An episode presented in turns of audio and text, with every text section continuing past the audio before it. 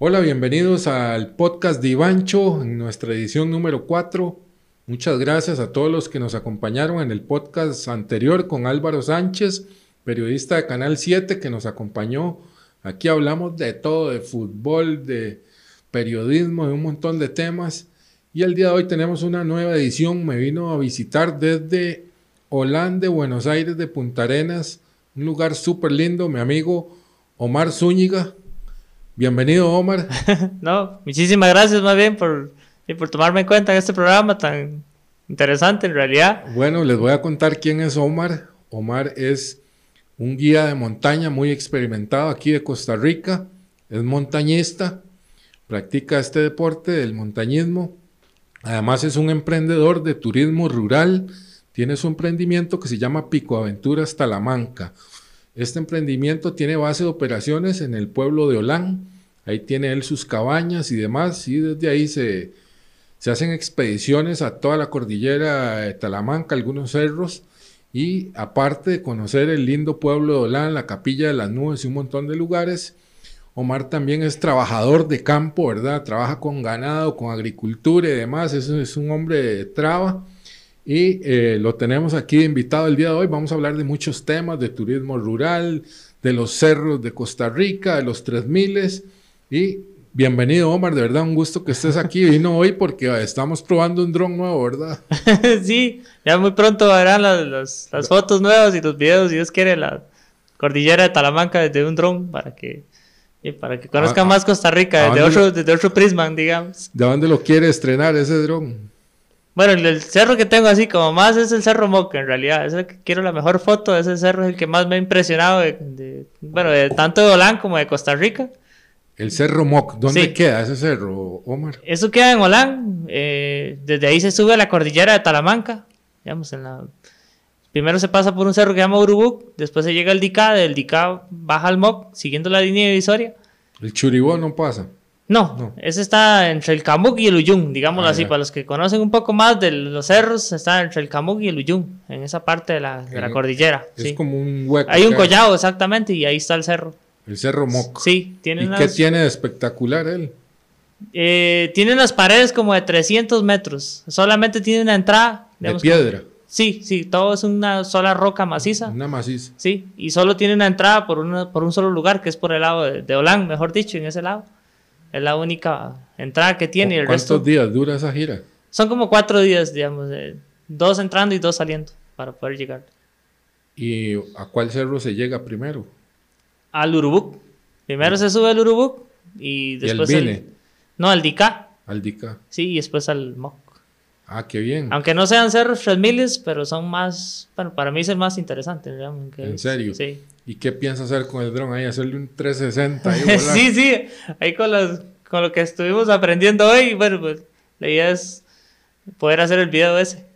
Bueno, Omar, háblenos de este lugar donde vive usted, Olán. Tal vez la gente relaciona este lugar con la capilla de las nubes, ¿verdad? Que es un lugar muy reconocido que se ha puesto de moda, ha salido en algunos artículos en, internet, en prensa, como uno de los 10 lugares que hay que conocer antes de morir en Costa Rica. Entonces yo creo que ahí se dio como una explosión del, turismo rural, ¿verdad? En esa zona. Cuéntenos cómo ha sido esto. Sí, bueno, en, realidad el turismo en Holanda empezó por lo de los cerros 3000, en realidad. Eso fue cuando eso no existía la capilla y se empezó a llevar gente a Holanda con la cuestión, digamos, de llevarlo al Cerro Uyung, que, que era un 3000, entonces la gente quería empezar a hacer los 3000 y entonces era la mejor opción para empezar, digamos, en Holanda. Y después ahí apareció la, la, capilla. En Holanda, digamos, hay, bueno, hay muchas cosas interesantes para turísticamente. Ahí se, se atiende, digamos, es un turismo rural en realidad. No, no, no se ha podido, digamos, no hay nada desarrollado así muy grande ni nada de eso pero sí tiene un potencial turístico muy bueno. Hay 150 cataratas diferentes, de, más de 30 metros, de 25 metros para arriba.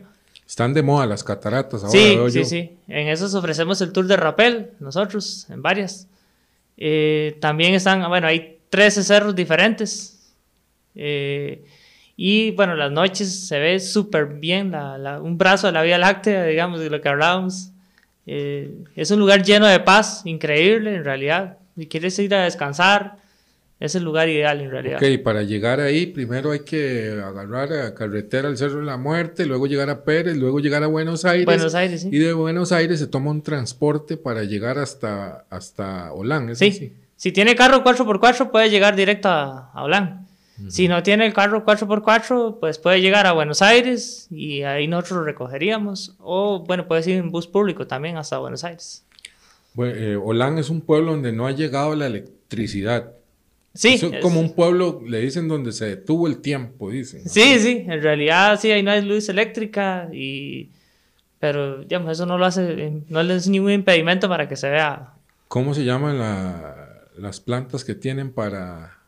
una Pelton. Sí, ¿qué Pelton, es eso? sí. ¿Qué es una Pelton? Una Pelton es como, bueno, se hace con una, con una tubería de, no sé, 6 pulgadas puede ser, digamos, se, se- se toma el agua arriba, en una catarata sobre todo, digamos, en una caída de agua, y abajo se reduce a una pulgada. Entonces eso hace mucha presión y eso hace girar como una turbina, digámoslo así, que se llama una Pelton, ese es.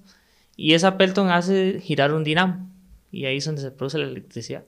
Y eso es electricidad en tiempo real, digamos, no tienen una batería para No, no, almacenar. no, es directa. Ahí está Sí. llegando por la, la inercia de la turbina. Sí, exactamente. Es luz 110, normal, 110 voltios. sí. Y eso lo usan varias familias, ahí cada una tiene su Pelton. ¿es así? Prácticamente que todas las familias tienen su Pelton propia. ahí. Esa es la forma de, de- de producir nuestra propia energía, Sí. en realidad.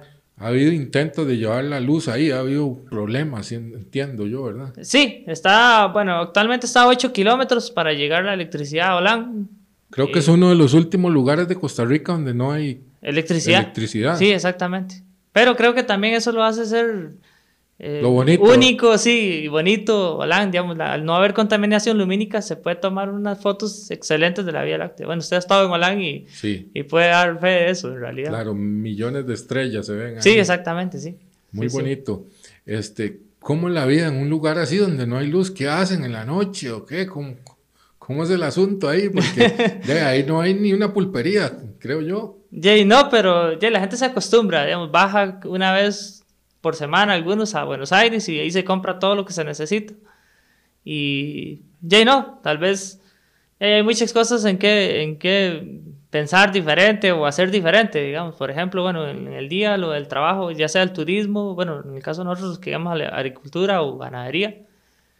También hay, bueno, hay una parte que estamos explotando ahora, empezando a, a sacar, digamos, fotos de aves. Ahí se pueden observar 350 especies de aves diferentes de las que tiene Costa Rica. Sea, eso significa una tercera parte de las especies que hay en Costa Rica de aves. Omar, es importante porque el turismo de, de pájaros, birdwatching y pajareros, es un turismo multibillonario en el mundo. Entiendo yo que Costa Rica es uno de los lugares, eh, puntos calientes en el mundo para venir a ver especies de aves.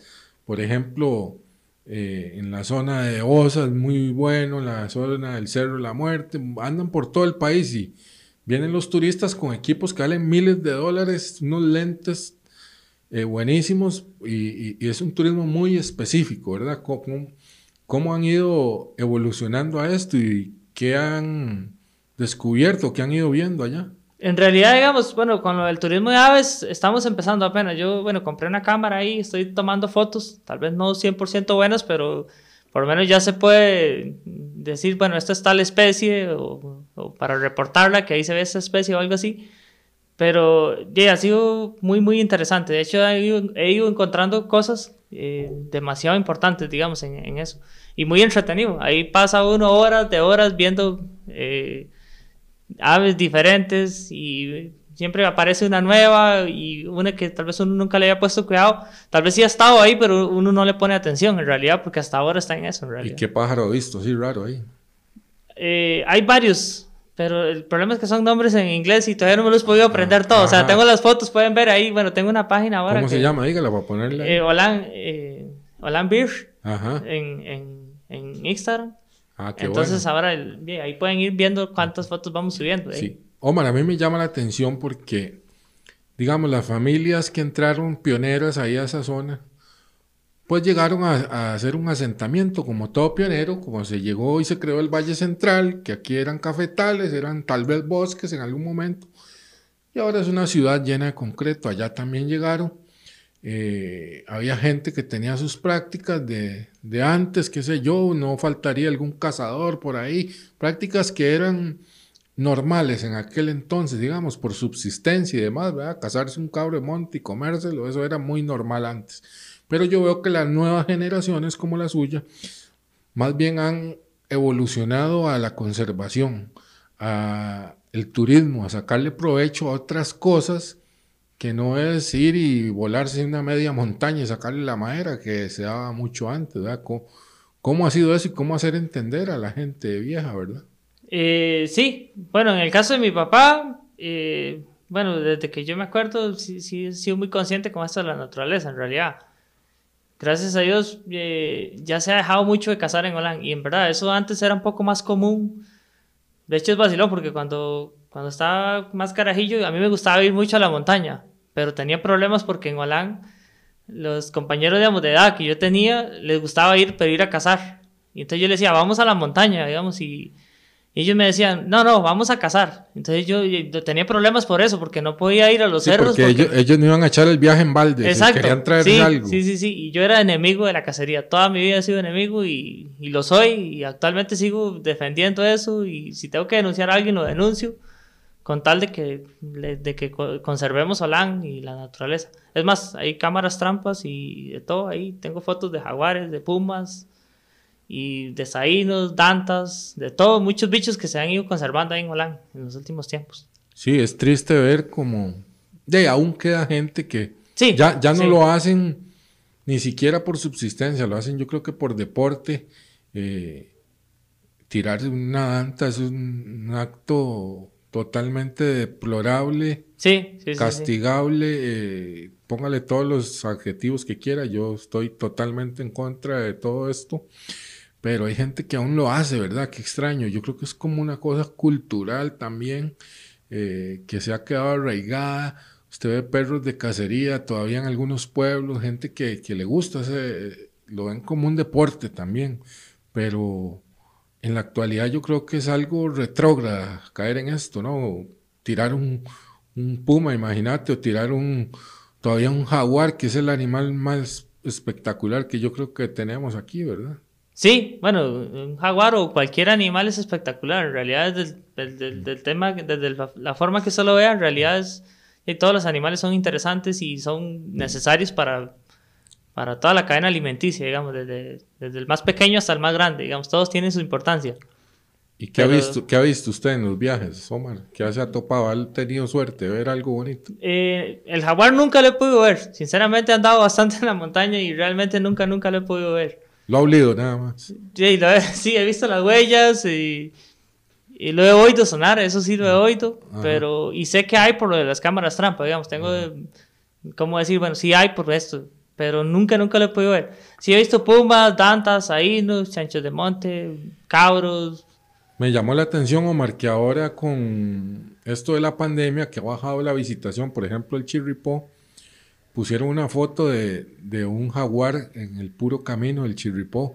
Qué lindo, ah, como, como ganan terreno los animales. yo creo que por más controlado que sea eh, el ingreso a este lugar, y es una de las maravillas de Costa Rica, a mí me encanta el Cerro Chirripó, sinceramente me gusta mucho, pero ese ingreso de personas controladas yo creo que sí tiene un impacto en el ecosistema, eh, que es algo ya legal en Costa Rica, entrar al Chirripó y salir, pero yo creo que todo tiene un impacto, ¿verdad? Porque se quedó vigente con eso, agarrar una foto de un jaguar en el camino, yo creo que es fuera de serie, ¿verdad? Sí, sí, sí, sí, en ese caso yo creo que sí, tal vez pues, habría que ver si hay que poner un punto de ver cuánta gente se está metiendo a los, a, los parques así, ya legalmente, como usted dice, si será un, momento para decir... Eh, debemos parar un poco, digamos, de entrar a, ciertas partes, digamos, o por lo menos bajar la cantidad de gente, tal vez, o algo así.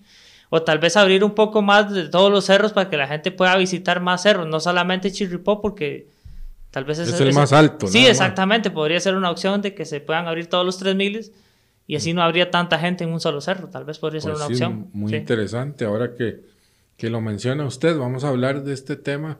Bueno, no, todavía no vamos a avanzar. Sí me interesa que estabas hablando de pájaros que han descubierto y todo, pero también yo sé que vos has participado en expediciones científicas, como guiando a, a biólogos y tal. Contanos qué han encontrado. Entiendo especies de orquídeas nuevas y todo. Eh, sí, bueno, he trabajado con Lancaster, de lo que son orquídeas, y sí, han aparecido varias.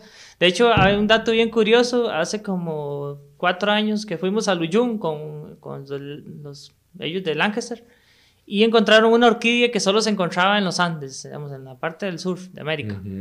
Y se habían oído rumores y de todo que había en Costa Rica, pero nunca se había podido decir, digamos, aquí está. Y, a esa vez lo encontraron. Y así, en el puro suelo había un montón botadas y, y, ya, ya las llevaron y les hicieron los estudios. Y realmente sí eran las mismas orquídeas.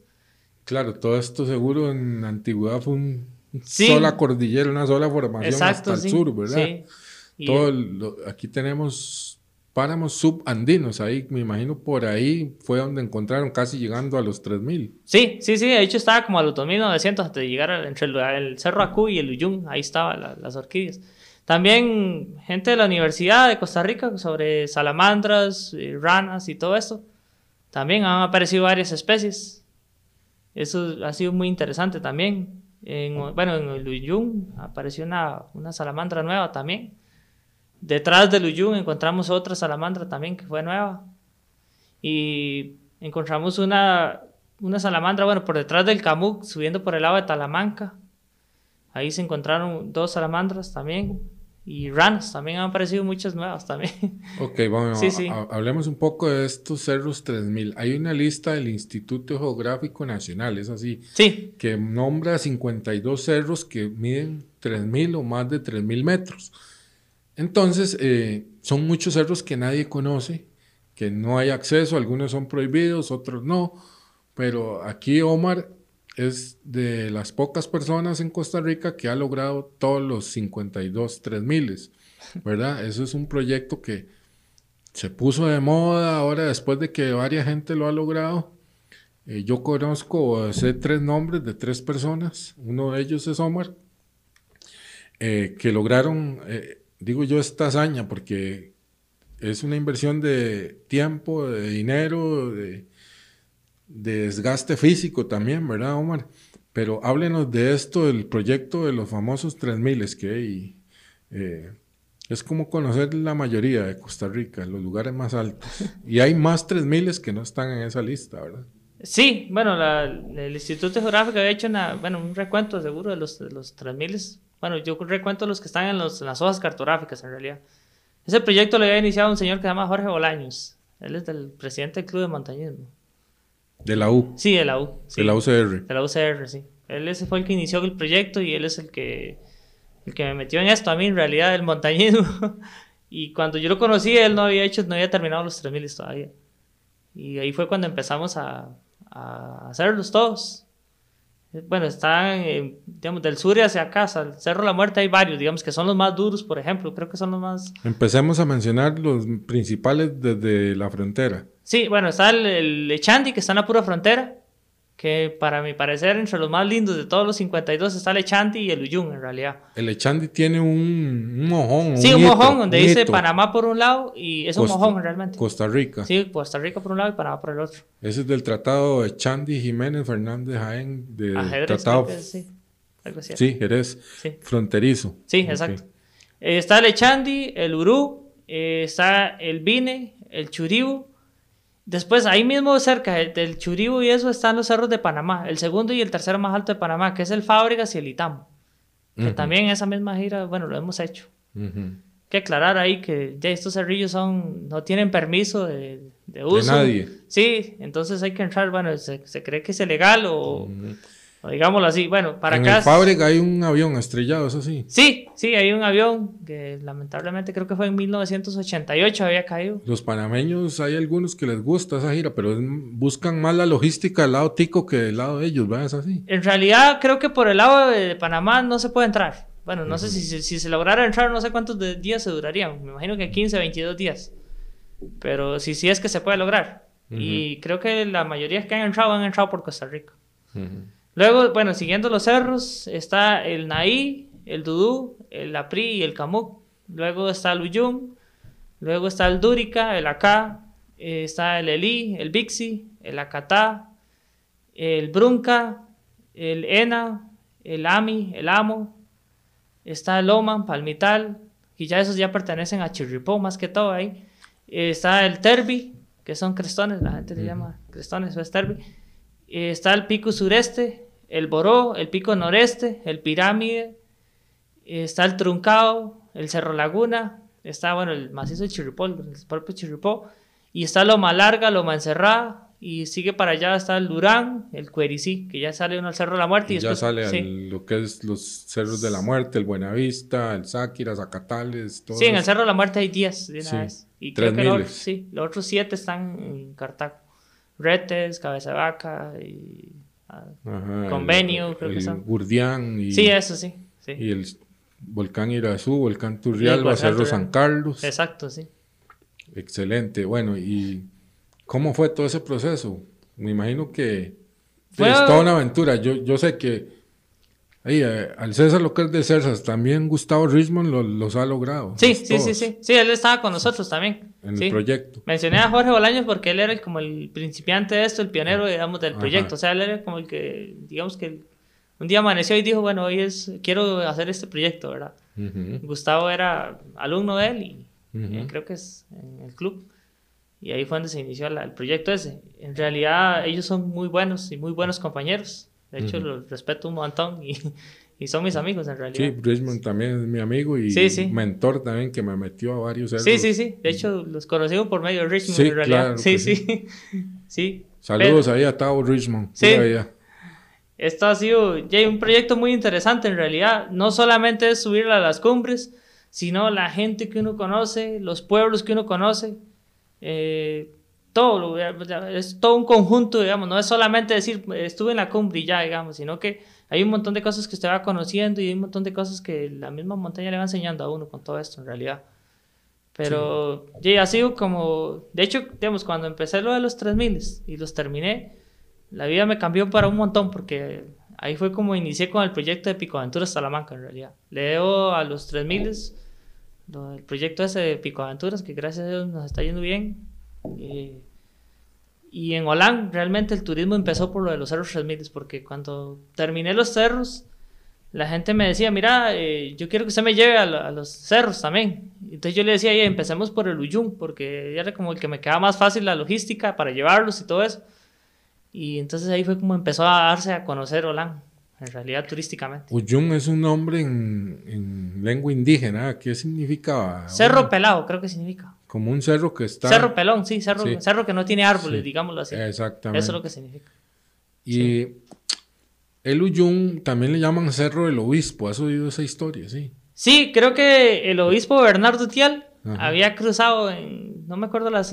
pero hay un libro sobre esa cuestión. Sí, cuando él iba a lo que llamaban la Talamanca, ¿verdad? A, evangelizar. Exacto, sí, sí. A la tierra adentro le llamaban a esa, parte. Yo creo que él, iniciaba, digamos, como en Bocas del Toro de Panamá, subía por la parte de Chiriquí, llegaba a Terra, de Terra subía a, a, Holán, y de Holán subía a Luyún y bajaba a Talamanca, caía a Mubri, a Altolar y todos esos lugares ahí, y volvía y daba la vuelta otra vez allá, y pasaba como cada ciertos años evangelizando a, los, a las partes indígenas. Yo digo, Omar, que eso era un verdadero aventurero. Hay que quitarse el sombrero. porque en aquellos tiempos, con equipos, me imagino, muy rudimentarios. No habían plásticos, digamos, ni, bolsas plásticas, ni nada de eso. Ah. Usted ahora echa las cosas en una bolsa. Canguro, ahí se Sí, ya, y no se le mojan, pero en esos tiempos no había nada de eso. Entonces, dice que, bueno, también hubo otro, otro expedicionista también bastante bueno que era William Gap, que ese fue en 1877 hizo una expedición hacia el, hacia el Camuc, por detrás del Camuc, y esa vez dice que él subió con 22 indígenas, dice. Y cuando eso dice que lo único que traían para taparse, digamos, para hacer eh, como las chosillas, ahí guarde una tienda de campaña, era el cuero de una vaca. Eso dice en el libro, digamos. imagínense lo, lo, difícil que es. Y uno, uno a veces quejándose de una tienda. De... Y creían antes, que ahora. según he leído, que el Camuc era un volcán, creían, pero ya luego ya llegaron arriba y vieron que no había nada, pero los indígenas no se animaban a, subir a esas montañas altas, como que las contemplaban desde abajo y no sé, algunas en, la cosmovisión que tenían ellos decía que era donde habitaba Sibó o Sibú, el, dios de ellos, ¿verdad? Sí. Que ahí vivía, ahí arriba en la montaña, ¿verdad? Interesante esa parte. Pero yo sí admiro esa, ese empuje que tenían esos, esos expedicionarios, esos eran verdaderos aventureros. Sí, imagínense, sí, en esos tiempos era totalmente sin brújulas, sin GPS, totalmente diferente. Omar, y cuénteme, en todas esas giras que hizo, ¿qué fue lo más eh, interesante que vio? algún pacho que le haya pasado, ¿verdad? Porque de ahí no sé, ahí hay tanta cosa oculta que uno no, sabe ni qué se va a topar, ¿verdad? El pacho del agua suya en el Dúrica. Cuéntenos usted más bien qué fue lo que, qué fue lo que nos pasó. Ah, no, eso fue que cuando íbamos para el Dúrica, yo dejé mi bulto en, en, un árbol guindando, ¿verdad? En la noche, porque yo duermo en hamaca en la montaña. Cuando me levanté, bueno, estuvo lloviendo toda la noche yo tenía mi plástico y todo, pero eh, se del bulto presionó la bolsa el camel, entonces se aflojó y cuando yo me levanté estaba chorreando el bulto el agua. Sí, sí. Entonces eh, nos fuimos a, hacer la cumbre del Dúrica y cuando íbamos en el Cerro Acoy yo llegué a tomar agua y no tenía agua ya. Entonces se me había regado la bolsa, se explotó. Eh, eso fue uno de los peores chascos porque ya era la segunda vez que iba yo a intentar esa cumbre y ya no se podía fallar otra vez, ¿verdad? Bueno, y bueno, ahí la logramos. Luego les cuento cómo está. sí, esa estuvo muy interesante ese. pero, ya no, han habido eh, algunos chascos que le pasa a uno a veces, pero una vez estuvimos en el Acatá, íbamos para el Cerro Bixi y llevábamos, no llevábamos, digamos, llevábamos 7 litros de agua. O sea, esos son, el Bixi es el cerro más complicado de los 3000. ¿A dónde queda ese Roblen del Bixi? Eso, el Bixi está, bueno, en, la parte alta de Bujarras, mejor dicho. Hay que subir por Bujarras. Y desde el río Seiba había que cargar agua hasta llegar a los 3000 y viendo a ver si había, era la segunda vez que yo iba al Bixi, a ver si había agua arriba en el Bixi, porque hay unas lagunas donde uno junta el agua. Pues resulta es que esa vez estaban secas. De gran suerte encontramos eh, donde se había desraizado un árbol y había quedado como una cueva ahí, como una laguna y, pero estaba agua negra, negra, totalmente. Tenía larvas de zancudo y de todo. Y esa vez tuvimos que hervir el agua como 10 minutos. Bueno, colarla con un trapo ahí para que se le quedaran las larvas pegadas ahí. Y clorarla con pastillas de, cloro. En realidad. Pero sí, era un agua bien desagradable de verla. Bueno, obviamente no hay mucha contaminación porque estamos en la montaña y pero no, no era nada bonito ver esa agua. Era el arroz hasta que quedaba así como café con negro.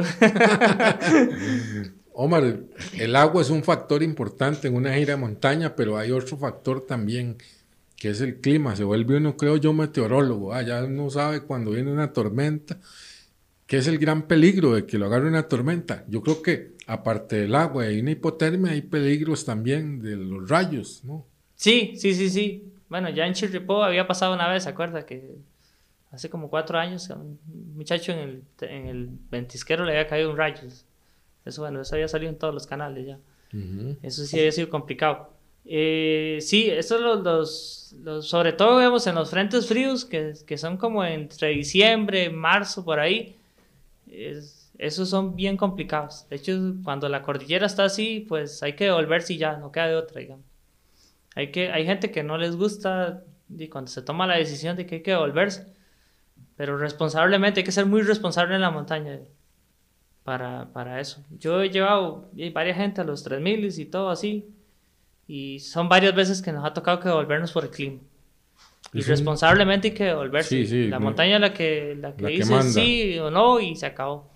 nadie, nadie puede ir respetarlo, digamos. Ha habido, siento yo, en Costa Rica, Omar, como una explosión de, de fiebre de las montañas.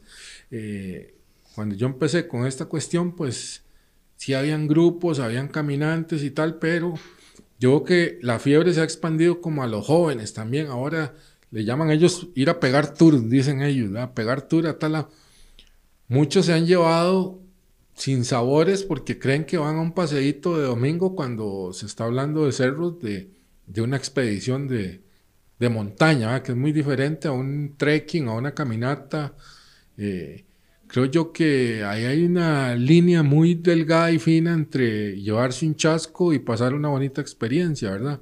¿Cómo lo ha visto usted? Si hay yo muchos grupos que han salido, que dan paseos, tours y todo esto, ¿verdad?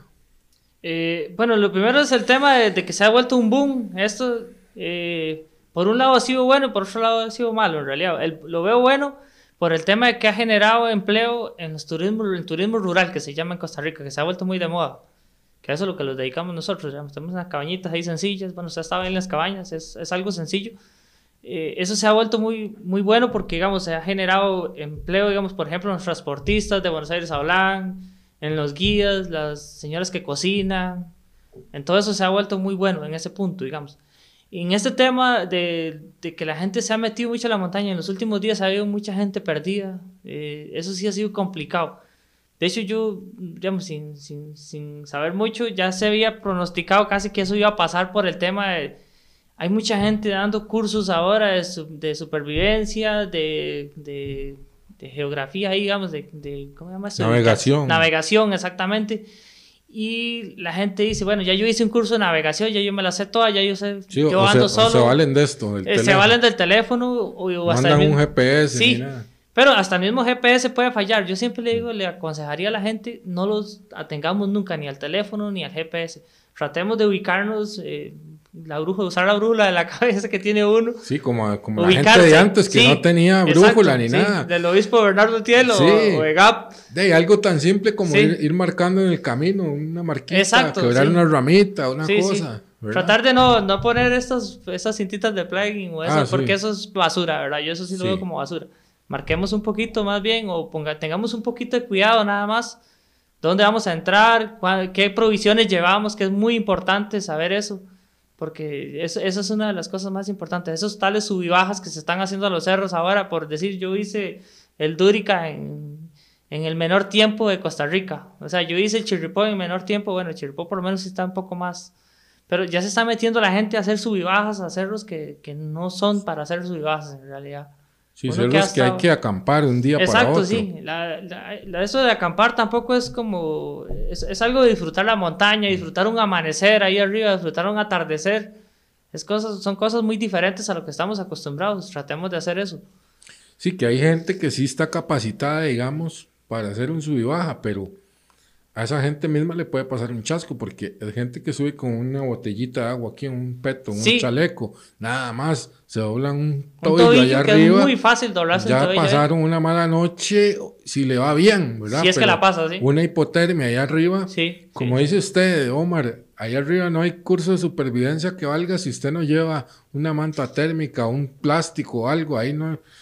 Sí. Ahí esa montaña le pasa la factura a quien sea, ¿verdad? la cordillera madre. Sí. El cerro, bueno, por ejemplo, Durica o Yun o, o cerro que, que, hemos estado ahí, usted lo ha visto, que o sea, el clima baja y es una humedad demasiado grande, ahí usted no puede encender una... Bueno, obviamente yo prohíbo las fogatas en, en la montaña. Pero digamos que en una emergencia usted tuviera que prender una, usted no, la prende. No la prende, no, no. Sí, ahí no hay opción. Ahí sería hacer un refugio y tratar de calentarse un poco. Sí, pero es muy difícil. Sin, sin, equipo es muy difícil sobrevivir a un Uyun. Yo me daría pavor quedar en una noche en el Uyun sin, sin equipo. Sí, sí, sí, sí. Bueno, con tienda que fuera, pero que el sleeping se le moje a uno, ya está listo. Sí, sí, sí, sí. Sí, es muy, muy diferente. Bueno, Omar, y también hablemos, hay una modalidad que se, no, no, está de moda, pero existe, que es las trans. Está la Transtalamanca, la Transuyum, la Transcamuc. ¿Qué es eso? Háblenos de eso. Bueno, son cuatro trans, trans. esas, ¿verdad? En realidad. Son giras que se hacen del Pacífico al Caribe. Ahora está muy de moda esa del Camino Costa Rica, ¿verdad? Pero eso es eh, sin menospreciar ni nada, porque eso ha sido muy bueno, ha generado mucho empleo, eso lo reconozco. Sí, es otro tipo de Es otro tipo de, caminata, sí, pero es muy buena porque está generando mucho empleo. Eso es lo, que yo catalogaría como un trekking. Exacto, sí. Un trekking que es muchas partes planas y pero ya... Y vas durmiendo en hostales, albergues y demás, muy bonito. Sí. Pero nosotros estábamos hablando ya de, montañismo. Sí, exactamente. Eh, son cuatro. Una se entra por Sitio Gil en Turrialba y se sale a, bueno, sube al Urán y baja a Pérez León, a Herradura. Bueno, ya sea al revés o al derecho, como quiera que lo hagamos. Está la otra que se entra por Olán, y cae abajo de Lori, Tapari, eh, San José Cabecar, que es la primera reserva que sale al otro lado. Eh, ahí hay unos lugares que se llama Cepecue. Y ya en Cepecue ya entra carro, digámoslo así. Y ahí uno se va y cae al río Telire y navega sobre el río Telire y hasta que llega a Bribri o a Bambú, o ahí algunos Sureca o algunos lugares esos de ahí, al río Zixaola, digámoslo así. Después está la otra que es de Dolán, subir a Luyún y bajar a Mubri. Ese es el primer lugar que se llama, se llama Alto Lari. Cae uno al río Lari y el río Lari ya sale, ya ahí del, Lari para abajo, ya es, hay camino de carro otra vez y sale a Mubri. Puede caer a Coroma si quiere también. Y la más difícil de todas eh, es de Amubri, subir a Camuk y bajar a Tres Colinas. Esa sí es complicada, esa gira. Esas son las cuatro que existen en realidad. ¿Y cuál es la cuarta trans, Omar, la, la de Camuk? La trans Camuk. Esa es de Amubri, sube a, Pucha, no me recuerdo cómo se llama ese lugar. Bueno, pasa por un lugar que se llama Soki, eh, Alturén. Así, ahí se llama Urén y después Alto Urén.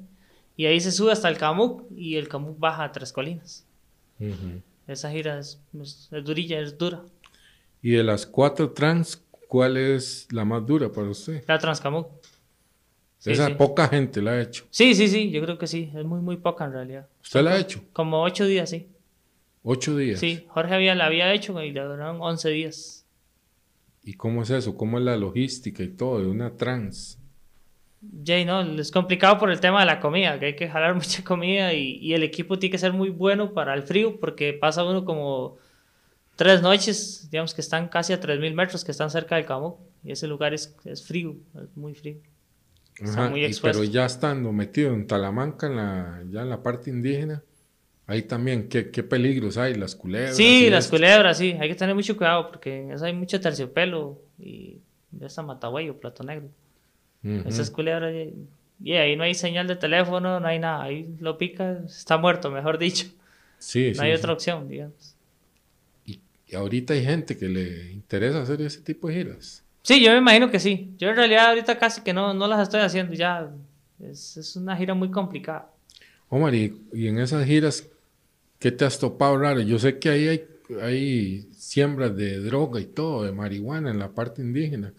¿Te ha tocado un tiro ir caminando y aparecer en un siembro o algo así? sí, sí, en un par de ocasiones sí. También hasta por el mismo lado de, de Chirripó me ha pasado eso. ¿Qué te ha pasado? Ya que hemos llegado, digamos, donde hay una siembra, digamos. Ahí, ahí sí han habido... O sea, es como lo más complicado ahí, más bien. Igual, pero en el lado Caribe, digamos, en las, en las reservas hay muchas siembras también. ¿Y cómo es estar en una situación de esas? ¿Qué hace uno? Nada. Hacer estas. Y sí, irse, no queda otra, es la única opción, digamos. El otro Tratar de que no lo vean. El otro día vi en TikTok que pusieron un video de un campamento narco, una cosa así, eh, allá por unos cerros, y lo que había sido un campamento, ahí se veía todo, como lo tenían, muy, muy, a mí me haría miedo toparme eso ahí en la montaña, ¿verdad? Pero sí es algo que se da. Digamos, yo cuando fui periodista de, de, prensa, fuimos con los Estados Unidos en unos helicópteros Chinook de doble hélice. Allá, toda esa zona, se llamó Operación Cielos Centrales y caímos directo a la plantación y hicieron una arrancadera de, de mota y la quemaron toda, eh, destruyeron todo. Fueron millones de plantas que erradicaron. Eh, todavía se da esto, el cultivo, eso es algo que, Sí, sí, sí. sí, esto yo creo que es un tema casi que nunca acabar, desgraciadamente, digámoslo así. Es una lástima que en las montañas se, se meta eso. Pero bueno, no, no todas las montañas existe eso y, una buena parte están, están limpias todavía de eso. Hombre, me llama la atención que siguen buscando ese famoso avión argentino ahí en Talamanca. ¿Usted ha escuchado eso? Vi que ahora quisieron entrar otra vez. No sé en qué paró la expedición, pero siguen buscando esos cadetes. ¿Usted ha oído algún rumor o algo ahí adentro? Ya, rumores oye muchos, pero... ¿Qué se oye? ¿Qué se oye? ¿Qué se dice? hay gente que dice que lo oyó caer, otros que no sé qué, pero prácticamente muchas veces son como historias que son mentiras o cosas así. En realidad, la gente se lo dicen por llamar la atención.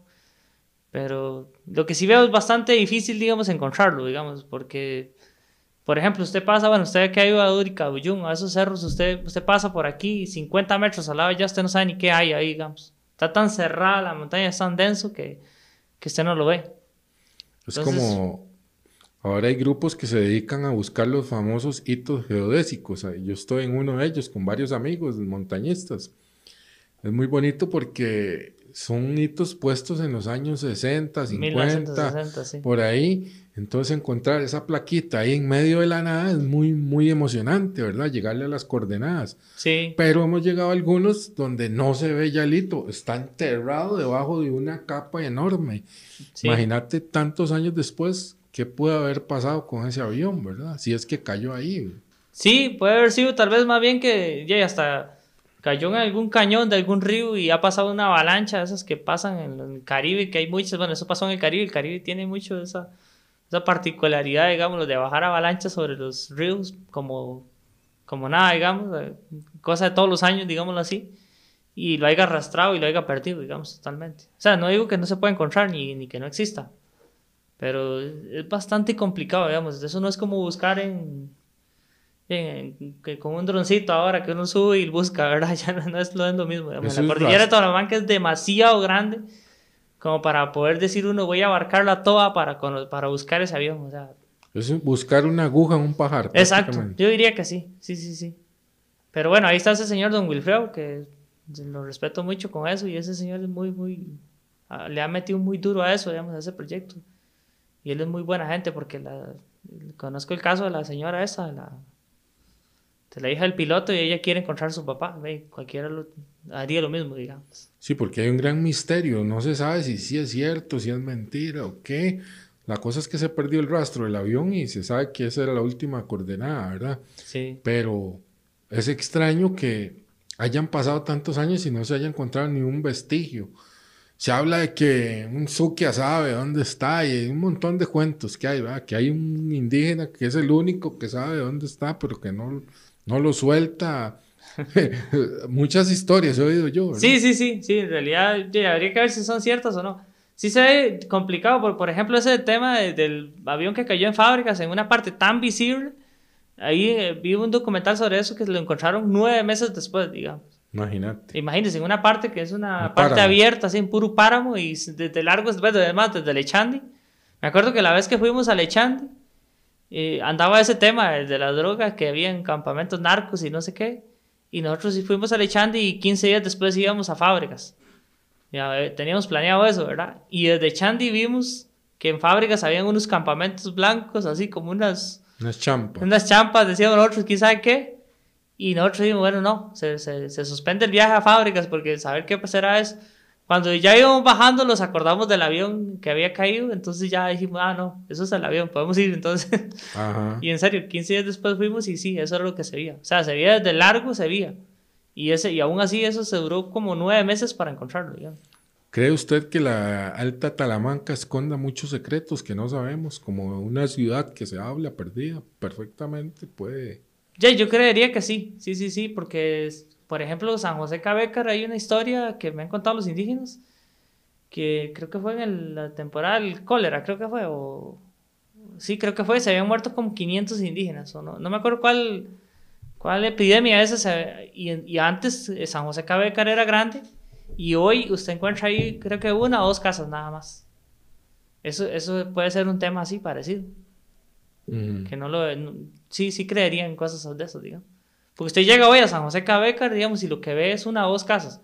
Y en esos tiempos dicen que habían 500 o más indígenas viviendo ahí. Y se ve que sí, digamos, se ve que hubo gente, pero ya no hay gente, digamos, ahí. Sí, dicen que hasta una cárcel había ahí, algo así, lo que llamaban tierra adentro. Sí, sí, sí, yo he oído comentar eso desde ese, esa ciudad perdida, pero habría que...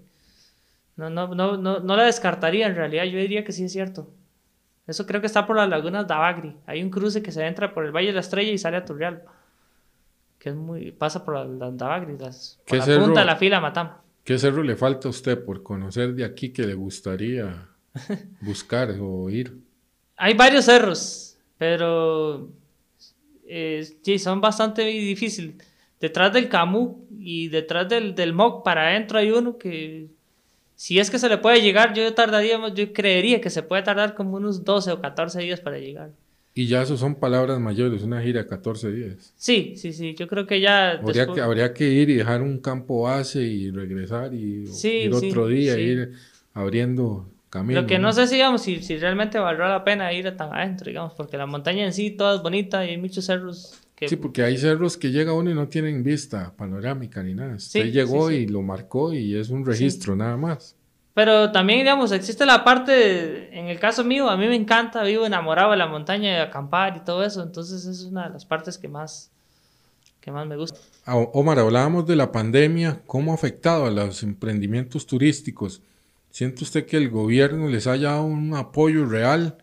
Entiendo que empezaron a dar una carta luego cuando ya la restricción se, se dio para que pudieran ir a hoteles, pero ¿cómo ha golpeado esto al, sector turístico y al rural más que todo, verdad?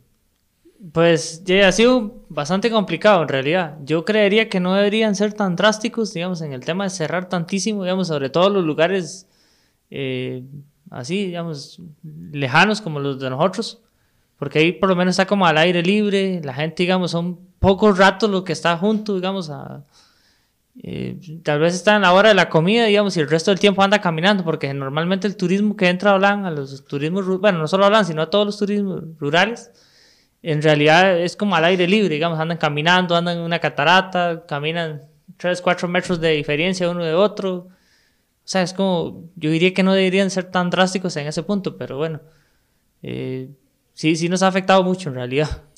¿Cómo fue que cuando se dio el cierre ¿Cayó la visitación a cuánto? A cero totalmente, en realidad. De acuerdo que era el 15 de marzo al 15 de julio, totalmente cero, cero, cero totalmente. No se veía turismo de nada, en absoluto. A ver que, bueno, Gran Certe nosotros lo jugamos por el tema del trabajo de la agricultura y el ganado, pero, sí, en lo que fue turismo, sí. Fue un golpe fuerte. Sí, sí, sí, demasiado fuerte, sí. Sí, fue un año que realmente se avanzó muy poco en lo que fue turismo. Ya como en noviembre empezó a repuntar un poco, diciembre, enero, eh, febrero ha sido muy bueno, marzo fue muy bueno en realidad. Y bueno, ahora Dios quiera que esto pase un poco o, al paso que va van a volver a cerrar otra vez. Bueno, Omar, ¿cómo ve usted en el futuro Holán? ¿Lo ve como un destino fuerte en Costa Rica? ¿Tiene, ¿Le gustaría que se desarrolle más o que se mantenga así sin electricidad y todo? Porque es todo un tema, ¿verdad? Olan eh, tiene, como lo decía su tío cuando lo entrevistaron, eh, algunos problemas de, de tierras, ¿verdad? En todo este conflicto que se ha dado en la zona, eh, tierras que reclaman indígenas, tierras que son habitadas por ustedes hace más de 50 años. Pues, ¿cómo ves? ¿Qué pueda pasar ahí? Sí, no, yo creería que, que sí va a crecer turísticamente, va a crecer, porque potencial turístico, digamos, no es porque uno sea de Holanda ni nada, pero realmente sí lo tiene, digamos, sí lo hay. Eh, creo que sí, si lo sabemos manejar, eh, pues yo creería que sí lo hacemos crecer un poco y, y, y ser uno de los destinos más visitados de Costa Rica y tal vez meter tal vez una parte del turismo extranjero también, porque actualmente digamos, se visita, no sé, un 99% de turismo nacional. Entonces, se podría meter las, dos opciones, digamos. No digo que el turismo nacional sea malo ni nada, sino simplemente, digamos, que se podría hacer como... He visto que el turismo nacional, extranjero es más, más estable en la, entre semana, digámoslo así, y el turismo nacional entre los fines de semana. Yo estuve viendo eh, algunas noticias que he seguido yo con esto de la pandemia. Eh, ya cuando se decidió reabrir, una de las grandes industrias que estaban haciendo era como el turismo, le llaman ellos off the grid.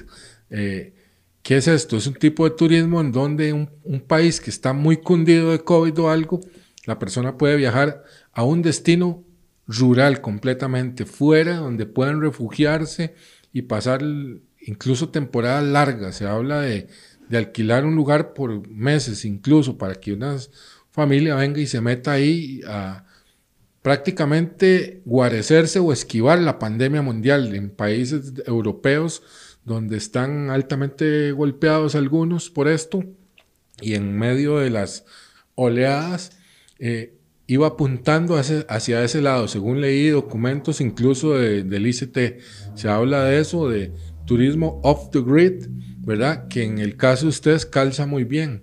También hay otra tendencia de turismo ya más a largo plazo, los nómadas digitales, que es gente que viene y se establece en un país, en un hostal y desde ahí trabajan con la computadora, lo único que ocupan es eh, una conexión a Internet. De ahí la importancia que le decía yo a usted de conseguir esa conexión de Internet satelital de la empresa de Elon Musk, se llama él, que se llama Starlink. Eso es muy importante para lugares y comunidades rurales. en Costa Rica yo creo que hay lugares en donde tiene que entrar esto, porque esto abre la posibilidad, se está hablando, de que allá en, en Holán, en las cabañas de Omar, esté un nómada digital atendiendo su agencia y atendiendo a clientes de todo el mundo, pero allá en la paz y tranquilidad y evitando los contagios de COVID.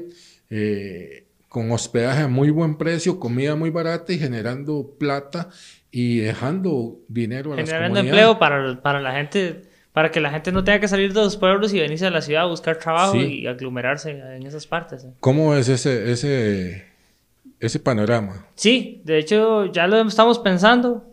De hecho creo que empezamos a construir una primera cabañilla con ese mismo sistema, de, pensando en el futuro ya de, de, de tener gente ahí en esa forma, digamos.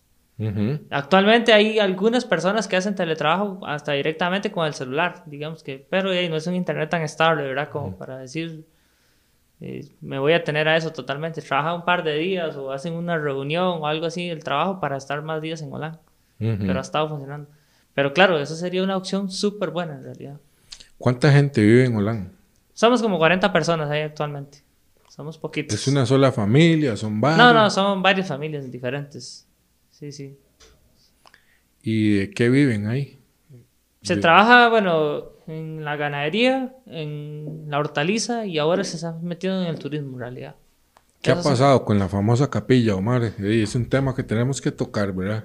La gente va mucho a ver esa famosa capilla. Sí, sí, claro. Usted mismo trabajó ahí en la construcción de esa capilla con...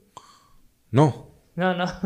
Pero sí, digamos, ahí es un lugar muy, muy, muy bueno para visitar y todo eso en realidad, digamos, sí, ha sido como una ayuda grandísima para todos los que tenemos cabañas ahí en Holanda, digamos, de llevar la gente a, a visitar la capilla de Holanda y hospedarlas en nuestras cabañas y llevarla ahí.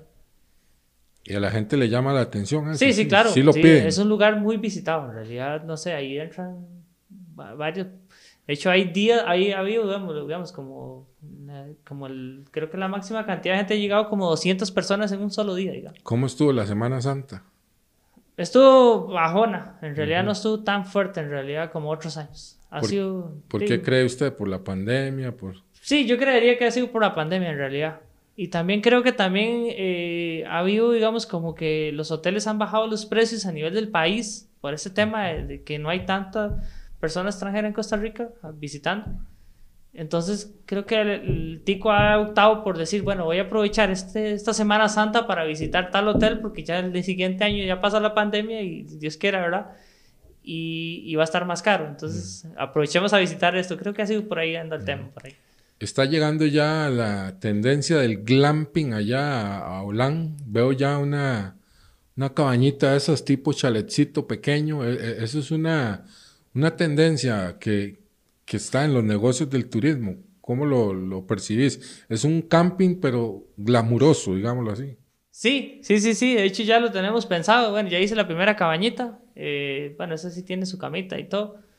Eh, pero sí, eso creo que ese es el futuro de, de, la mayoría de gente, digamos, familias que quieren, más con esto del COVID ahora, que, digamos, que quieren sus burbujas en una y otra, eh, con distancia, hacer, digamos, esos glamping con distancia. Creo que va, eso va a ser un boom para el futuro. Montañismo ya de altura, 8000 y eso. Omar eh, en algún momento eh, me habló que tiene un sueño, que es llegar al, al K2. Eh, ¿Sigue ese sueño vigente o ya lo ha descartado? ¿Cómo está el asunto? No, sí, tal vez sí sigue en pie. Lo que pasa es que esto de la pandemia, pues ya, ha sido extraño para todos, digamos, y entonces creo que, bueno, antes de que empezara la pandemia, me había venido entrenando mucho ya, digamos, y ya estaba bastante preparado para eso. Y en eso vino la pandemia y, Y pues, ya, hay, hay que ver qué va a pasar de ahora en adelante, digamos. Omar, ¿cómo ves a este ninja, el, el, el montañista que subió el caos invernal y todo este que ha subido todos los, los picos. Eh, eh, yo creo que es un tipo fuera de serie, ¿no? Ese es mi ídolo en realidad. Ninja Purma ese, ¿cómo Sí. es? Creo que él y los días que subieron sí, son excelentes. Dice que, eh, dice que ellos son la élite del mundo, así lo se sí, dejó sí, decirlo. realmente que es indiscutible. Que ellos lo pueden hacer porque somos los mejores, dijo así. Sí, sí, yo diría que... Sí, sí, la verdad que sí. A mí eh, se me caen las babas, por así decirlo, donde los veo. Ahorita están en campo base de Everest para la temporada. Sí, Eh, ahorita hay una salvadoreña, eh, Karina Aurre, que va a subir el Everest, la primera salvadoreña.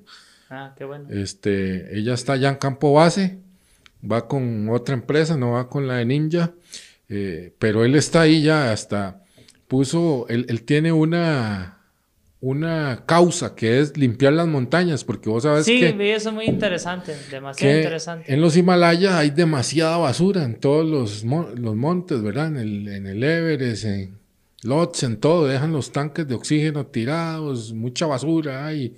Yo Eh, creería que eso sí es un, es un tema a seguir para todos, porque no solamente el Everest se está llenando de basura, usted va a muchos cerros y desgraciadamente se están llenando de basura también con esto del turismo. O sea, que tengamos conciencia cada persona, dejemos de utilizar tanto plástico, tantas cosas y, y, y hagamos conciencia. Y no solamente en los cerros, en las ciudades, en todo lado debemos de aplicar eso. O sea, no solamente en el Everest, y, sino que seguir el- lo que está haciendo este niño y hacerlo en todo lado.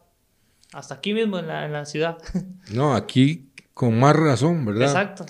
Yo creo que si no nos metemos en, el, en la onda de la reutilización, porque no es reciclaje, es reutilizar.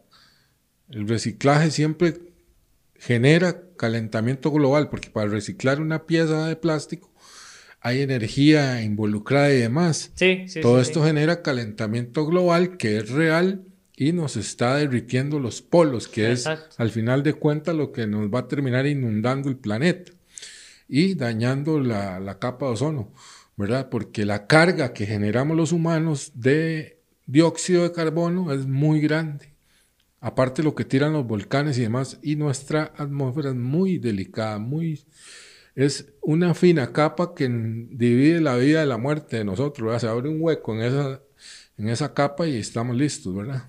Hay algo que la semana pasada lo vi, andaba con mi esposa en Corcovado y tomamos las fotos de tres dantas. Lamentablemente, en la foto estaba lindísima y de todo. Y en una parte, a la par del, del hocico de la danta, había una botella de Coca-Cola. No le creo. Así me quedó en la foto. Es una lástima, digamos, poder, digamos, de... de- Yo quise eh, publicar la foto, de hecho la voy a publicar, es más, se la voy a pasar para que la publique ahí si quiere. La vamos a poner aquí en el Sí, para que la podcast. vea. Es una lástima, digamos, ver las tres dantas, digamos, en pleno bosque y de todo, o sea, eh, libres, pero con una botella de Coca-Cola a una cuarta de- del, del hocico de la. Eso es una foto de premio de, de conservación. Sí, dice uno, qué lástima. Hay que que es- mandarle algún concurso, Omar, porque eso hay que hacer conciencia a la gente. Sí, eso es lo que yo digo, digamos, mucha gente dice, no, es que eso es amarillista, eh, sacar una foto de esas, no, realmente es una, lo, lo que realmente está pasando y lo que debemos de Bueno, ponerle cuidado. Es que esas dantas de Corcovado son como perritos, Omar. Ellas Sí. ya están domesticadas, Sí. diría yo, ¿verdad? No son animales salvajes. Es- por, sí están por la- salvajes, digamos. Bueno, están salvajes, sí, pero por sí, la sí. carga de gente que pasa, ya ellas Lo ven normal. han sido sí, no- sí. domesticadas, diría yo, Sí. ¿verdad? Porque ya están acostumbradas. Es Sí. como eh, los monos en, en Manuel Antonio, que Exacto, hey, sí, sí. se comen los sándwiches de la gente y todo eso, Sí, ¿verdad? sí, sí. Eh, pero es eso, el impacto del humano en el hábitat de los animales, Sí, sí, sí, sí. ¿verdad? Y de Corcovado es una joya a nivel, una- sí, es a nivel mundial. sí. A nivel mundial, Sí. uno de los lugares donde hay más concentración de flora y fauna del mundo, Sí. ¿verdad? Es lindísimo, pero está muy interesante eso que me contás de esa foto. Vamos a, a estarla viendo, ¿verdad? Sí, Y pues de ahí, ojalá que se logre algún día, aunque sea ir a, a los Himalayas, seguir ahí el legado de, de- de nuestro montañista número uno, que ha sido Warner, que fue el único que ha llegado sí, sí, sí. al Everest. Saludos ahí a Warner, que el otro día estuvimos hablando. Eh, él está con proyecto de volver. eh, ahí él contará luego. Ya él me pasó ahí la información, pero ojalá que lo logre. Eh, en fin, nos gustaría ver muchos ticos más. Parece que Eligia Madrigal va a intentarlo el próximo año. Ojalá le deseamos lo mejor, que lo logre. De aquí no le va a gustar ver otro tico allá Sí, claro, sí, sí, sí. Sí, no solamente en el Everest, sino en, otros. Sí, yo creo que, que eh, pocos lo, han intentado y, otros se han ido a Sudamérica, a, otros cerros y lo han logrado, pero no. Aquí como que no hay muchos seguidores de esto. Creo que es un círculo pequeño de, gente, ¿verdad? Como otros países, como España, que tienen montañistas que, que es un páginas en los periódicos.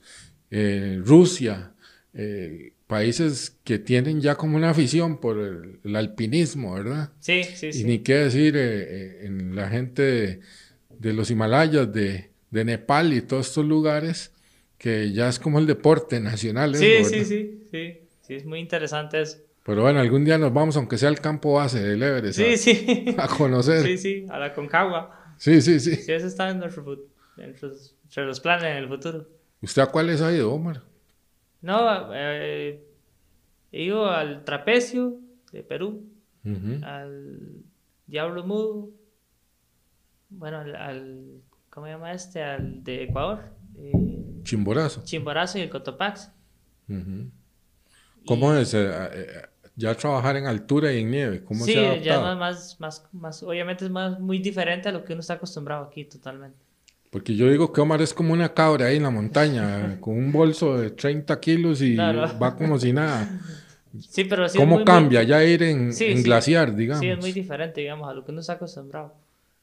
Tanto la altura como la técnica de, usar los piolés y los crampones y eso es muy diferente. Uno no está acostumbrado a eso totalmente. Incluso hay partes que hay que usar oxígeno y demás. Sí, nunca lo he usado, pero mm. sí, me imagino que sí. Sí, ya, ya tiene su complicación. Sí, sí, sí. Solo ninja que no usa oxígeno. Sí, ya eso es, es extraordinario totalmente. Algún día seremos como él, tío. Cuando seamos grandes. Cuando seamos grandes. Sí. Excelente. Bueno, muchísimas gracias a Omar por habernos acompañado el día de hoy. Estuvo súper interesante la charla. Eh, coméntenos dónde pueden contactarlo, algún número o, la gente que quiera visitar Olan, eh, ¿a dónde los pueden localizar? Claro, más bien, bueno, muchas gracias a usted por darnos la oportunidad. Y sí, sería Pico Aventuras Talamanca en Facebook. También lo tenemos en Instagram. Y también ahí está el teléfono 8707-3715. Bueno, Omar, muchísimas gracias. Eh, saludos allá a toda la gente de Olan. Buenísimo, muchas gracias. Nos vemos en el próximo podcast. Por favor, suscríbanse, denle like a este video y compártanlo. Nos vemos en la próxima. Pásenla muy, pero muy bien. Chao.